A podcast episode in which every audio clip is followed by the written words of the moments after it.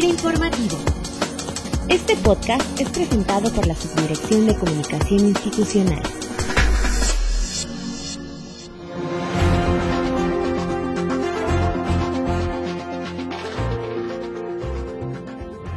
Bienvenidos a todos los que nos escuchan, como cada lunes aquí en FIRA Informativo, y en esta ocasión tenemos el honor de contar con la presencia de la licenciada Erenitza Canavati, ella es coordinadora general del PRONAFIM, con quien comentaremos los programas que lleva a cabo esta institución dependiente de la Secretaría de Economía de México y que por las actividades que lleva a cabo y que van también dirigidas a parte del sector objetivo de FIRA en lo que corresponde al impulso de las microfinanzas en el sector rural, pues seguramente nos será de mucho interés para poder visualizar oportunidades de acción conjunta.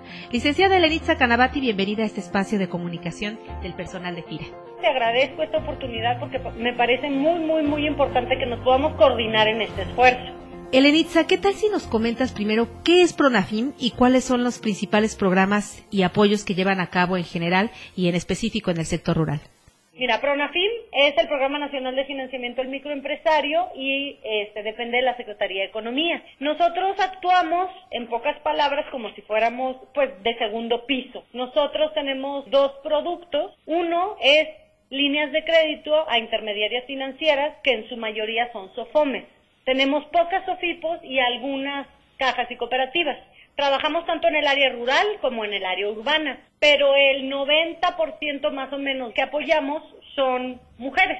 Estas líneas de crédito que damos a las intermediarias se traducen en microcrédito productivo para hombres y mujeres que quieren iniciar o hacer crecer su negocio. Damos este tipo de apoyo crediticio a las intermediarias que a su vez dan un microcrédito de en promedio 6 mil o 7 mil pesos con un tope de hasta 60. Nosotros tenemos dos fideicomisos. SINAFIM y FOMUR. SINAFIM es hombres y mujeres en área rural y urbana y FOMUR va específicamente nada más a mujeres en área rural. En el sector rural, en ¿cuáles son las actividades más comunes a los que suelen financiar? Mira, y ese es un punto muy importante de coordinación con ustedes, porque nosotros principalmente no vamos a sector primario.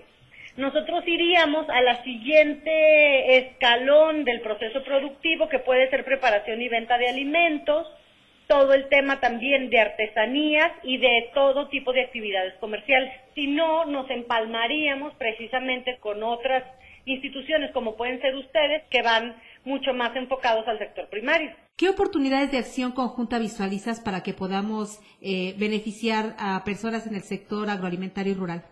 Toda la parte de capacitación, tanto a población objetivo como asistencias técnicas a las intermediarias financieras, toda esa parte que nosotros les llamamos apoyos no crediticios, sí son subsidiados. ¿Cuál es el área de cooperación? Pues mira, lo que pasa es que dependiendo de la actividad específica, podríamos compartir FIRA y PRONAFIM un complemento en nuestra población objetivo. Podríamos complementarnos en el área, por ejemplo, de sostenibilidad, que también para nosotros es muy importante. Tienen muchos cursos como desarrollo de planes de negocio, etcétera, etcétera, en donde los eh, acreditados de Pronafim podrían estar en el siguiente eslabón, podríamos complementar mucho las áreas de capacitación y bueno, por supuesto que tenemos en común 16 intermediarias financieras que tienen fondeo tanto de FIRA como de Pronafim. Los boletines que ustedes tienen como el mapeo de redes de agronegocios para nosotros son muy útiles también porque nos permite focalizar algunas acciones también nuestras de capacitación y de comercialización también. Por último, licenciada, que nos comentes y prácticamente que nos hagas la invitación y el anuncio para participar en su próximo evento, que es la decimoséptima cumbre del microcrédito, que en esta ocasión se llevará a cabo en México.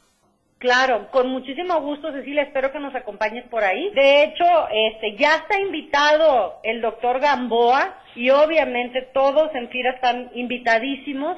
Es el 2 de septiembre en Mérida. Traemos obviamente los temas de innovación, traemos el tema de jóvenes, traemos el tema, por supuesto, importantísimo de todo el sector rural. Al día siguiente, el 3, el 4 y el 5, tenemos el Summit Global de Microcrédito. Y ahí sí, bueno, es un evento internacional que esperamos la presencia de más de 70 países. Entonces, los hicimos intencionalmente así para que estuvieran conectados.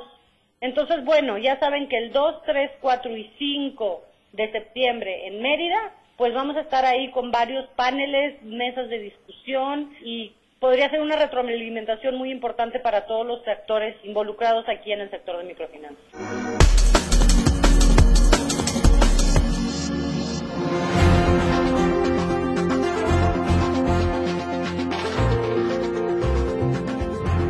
Agradecemos la participación de la licenciada Elenitza Canavati, coordinadora general del Prodafin.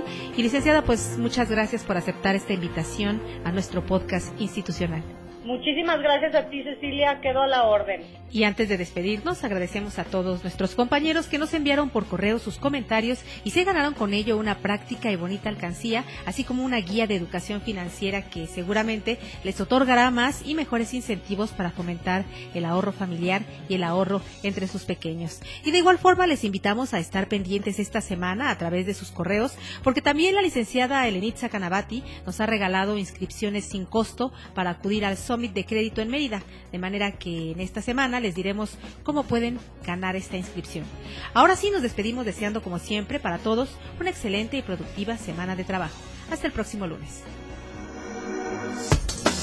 La Subdirección de Comunicación Institucional presentó.